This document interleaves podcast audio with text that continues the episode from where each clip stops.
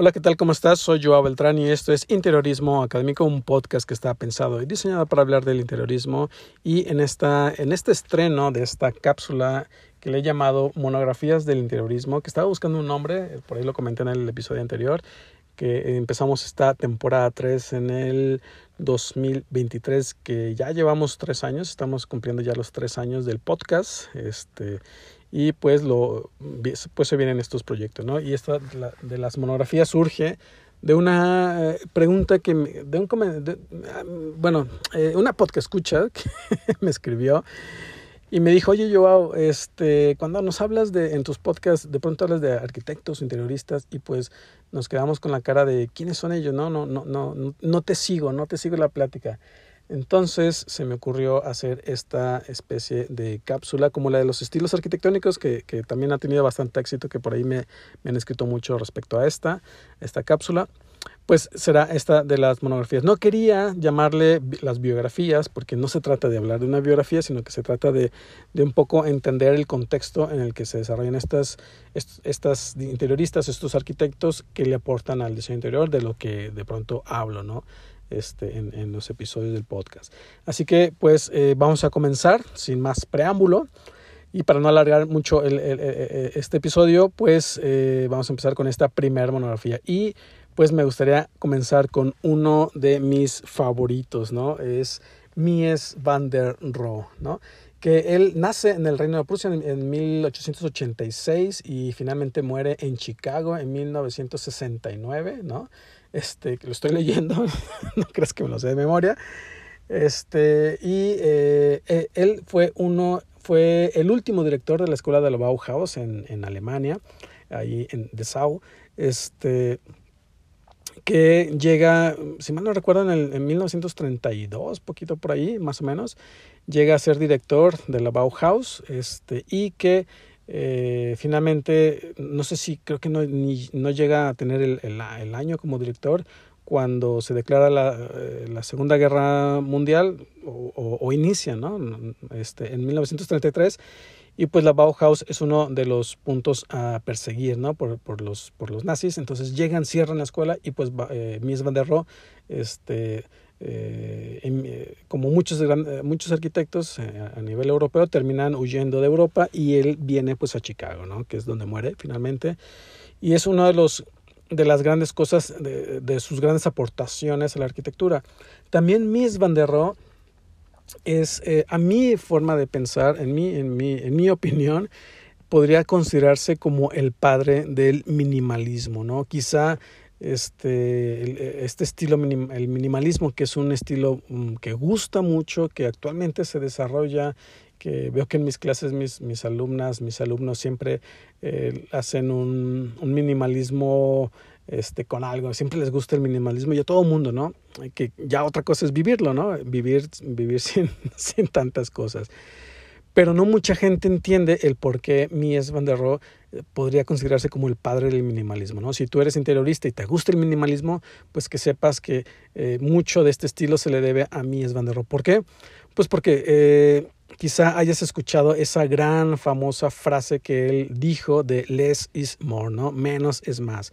Y esto lo puso en práctica como su proyecto tesis, por así llamarle, en el pabellón alemán que se construye en Barcelona para la Feria Internacional en 1929, para la Exposición Internacional, donde este, pues este pabellón, a, a la hora de, construirlo, cuando se le asigna, cuando lo diseña a Mies van der Rohe, cuando se le asigna a él, para representar lo que era la arquitectura de Alemania, lo que se venía haciendo en los años 20, ¿no? Eh, en la posguerra de la Primera Guerra Mundial, incluso, este, sin saber todavía que se nos venía la Segunda Guerra Mundial, pues se, se le da el diseño a Mies van der Rohe y él intenta decir que con muy pocas cosas podía lograr mucho. Y, y si ves el, el, pabellón alemán, si lo googleas, si lo buscas, te vas a dar cuenta que eh, si ves la planta, al interior hay dos o tres muros nada más y con estos dos o tres muros genera diferentes espacios,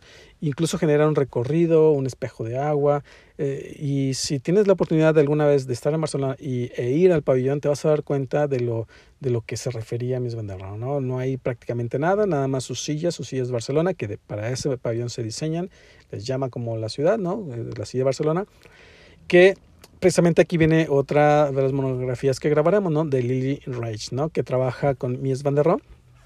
Este, y que el pabellón alemán, pues era eso, ¿no? El, el, con pocos elementos, materiales muy sencillos, aunque costosos, ¿no? El mármol traventino, este, el, aquí comienza a haber eh, un gran o un trabajo exhaustivo en los detalles y por esto es que también se conoce a Mies van der Rohe por esta gran frase que es de Dios está en los detalles, ¿no? Eh, ¿A qué se refería Mies van der Rohe con esto? Pues que la arquitectura y el interiorismo eh, podrían ser majestuosos o de revista, ¿no? De fotogénicas, si tenías cuidado en los detalles, ¿no? Si todo lo, lo diseñabas al milímetro. Y si tienes la oportunidad de, visitar el pabellón alemán, tendrás la oportunidad de palpar esto de Dios en los detalles, porque todo es perfecto, las líneas de los pisos del mármol coinciden con las, líneas verticales, la simetría, de hecho en mis clases explico que el, el pabellón alemán es diseñado mediante muchas eh, secciones áurea, ¿no? Todo está perfectamente diseñado, dónde debe de ir, todo.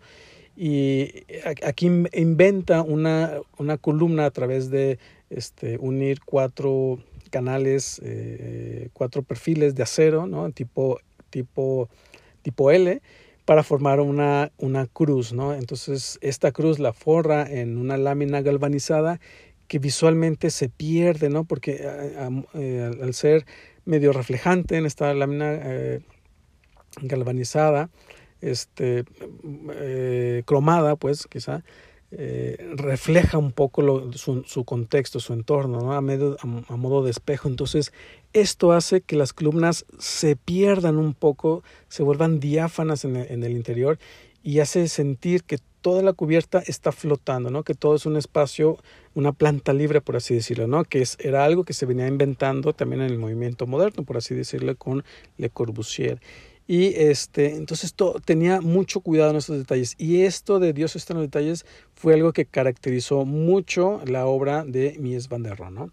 Que, pues dato curioso, el pabellón alemán eh, se, se, construye para la feria, se desmonta y después se vuelve a reconstruir, me parece que en el 86, si mal no recuerdo, para este, que es el que si tú visitas, pues es esta reconstrucción del pabellón alemán.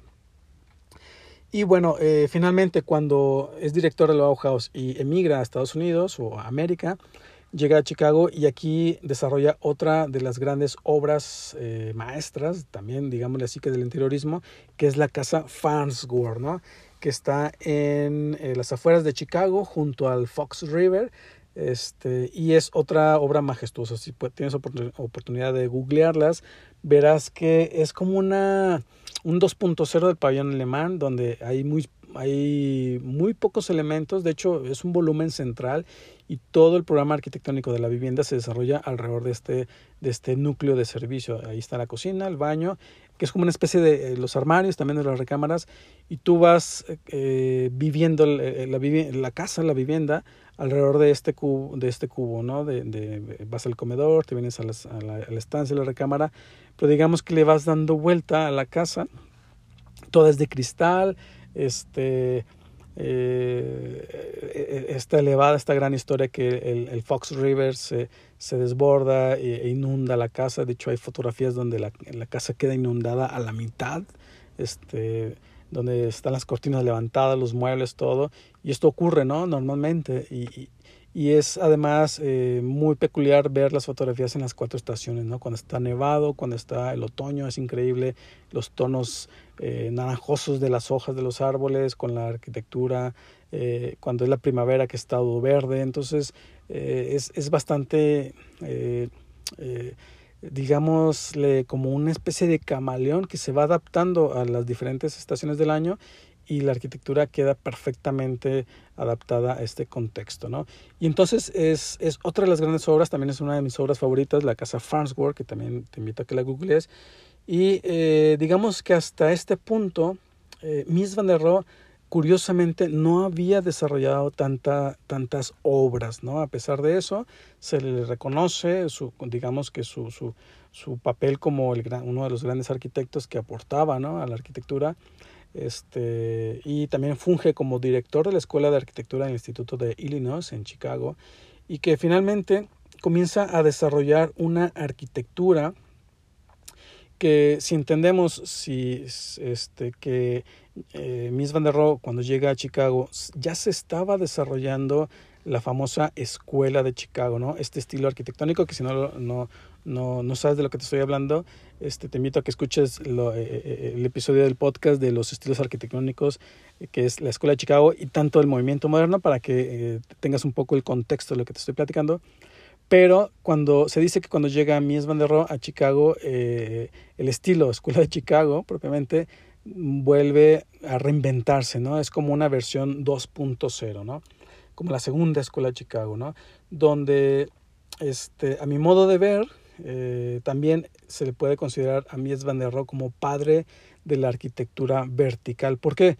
Porque eh, curiosamente en Nueva York, no en Chicago, desarrolla una de estas grandes obras, estas grandes cajas de cristal por las que se considera como el mismo concepto del, de, de, de, la verticalización este, que comenzó eh, Daniel Burhan con el, el edificio Flatiron en Nueva York este, pues Mies, Mies van der Rohe toma esa escuela de Chicago, esa verticalización de, de, de, Chicago y de Estados Unidos que se estaba desarrollando, pero le adapta no, el, no, no, no, estilo, no este estilo neoclásico, sino este estilo del movimiento moderno, las cajas de cristal, ¿no? Que esté, ahí hay muchas controversias, ¿no? El, estilo internacional o el movimiento moderno, o, pero finalmente aquí se le, se, le, se le empieza a conocer como esa segunda escuela de Chicago, ¿no? Entonces, aquí en, en Nueva York desarrolla la, el edificio Seagram, que te que si tienes oportunidad de visitarlo en Nueva York, está increíble y vas a entender mucho de lo que se vení, vino o inventó en el pabellón alemán de Barcelona, de este minimalismo, de esta de Dios está en los detalles, lo lleva a la verticalización de la arquitectura. ¿no? Es un edificio completamente de cristal, las líneas eh, verticales en, en acero, eh, eh, este, en acero le da un estilismo que solo él pues desarrolló, ¿no? digamos que es su propio su sello, ¿no? su propio estilo. Y, y, esto dio, dio pauta a que en ese momento se, se, se descubre, por así decirle, que esta verticalización racional ¿no? de la arquitectura, ¿a qué, no, a qué me refiero con el racionalismo? Pues que era todo eh, este, más, más, más económico y que la verticalización solía tener, venía con algunas ventajas que era poderlo construir en serie, ¿no? Entonces, este estilo que empieza a desarrollar Mies van der Rohe se empieza a copiar a nivel internacional, que por ahí viene lo de este estilo internacional, y, e independientemente de que el clima era, era, era bueno para construir torres de cristal, se construían estas torres de cristal, ¿no? A pesar de, ¿no? de, que no fuera el clima óptimo, ¿no? Pero se descubre se, le ve este beneficio, ¿no? Que al ser racional, al ser modular, al ser, digámosle, elegante, eh, este, podía desarrollarse en serie, ¿no? Imagínate que la, el pabellón alemán, eh, con sus, su estructura modulada, pues simplemente lo empieza a, a replicar hacia arriba y, y, ahí tienes pues ya una torre, ¿no?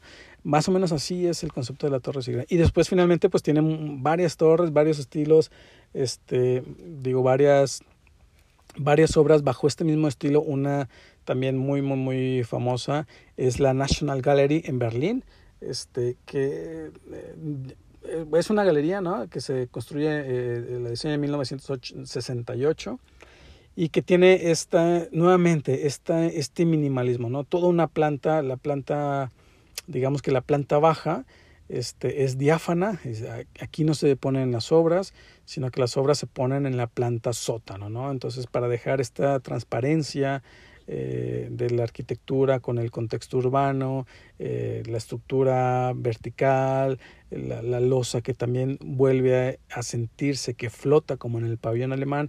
Entonces comienza a, desarrollar una arquitectura muy minimalista, ¿no? Entonces por eso es que en mi, en mi modo de ver, él es eh, pues el padre del minimalismo, ¿no? Entonces, si si tienes la, la, inquietud de, ver esto, te invito a que lo googlees, googlees sus, sus, obras, sobre todo que, veas un poco como en el orden, de veas el pabellón alemán primero, este, después la, casa Farnsworth este, en Chicago, y te brinques a, a, la Torre Seagram en Nueva York y luego veas la National Gallery y luego pues infin sus infinidad de obras, ¿no? que ya vas a ver un poco la réplica del Seagram ¿no? por todos lados. Y pues, eh, pues nada, espero que, eh, uy, eh, ya se alargó mucho el episodio, eh, quería que fuera más corto, pero bueno, espero que te haya gustado esta primer monografía del interiorismo, que eh, la idea pues es eso, ¿no? Platicarte de estos arquitectos o interioristas que le aportan al diseño interior y que entiendas cuál es su papel, ¿no? o cuál es qué es lo que están aportando, ¿no? Espero, pues bueno, que te haya gustado. Y pues nada, como siempre, te invito a que te suscribas al podcast, que me sigas en mis redes sociales. Estoy como joao.beltrán con doble A en Facebook e Instagram y que pues estés atento, atenta a los episodios del podcast. Así que pues nada, nos vemos y nos escuchamos en el siguiente episodio del podcast. Hasta luego.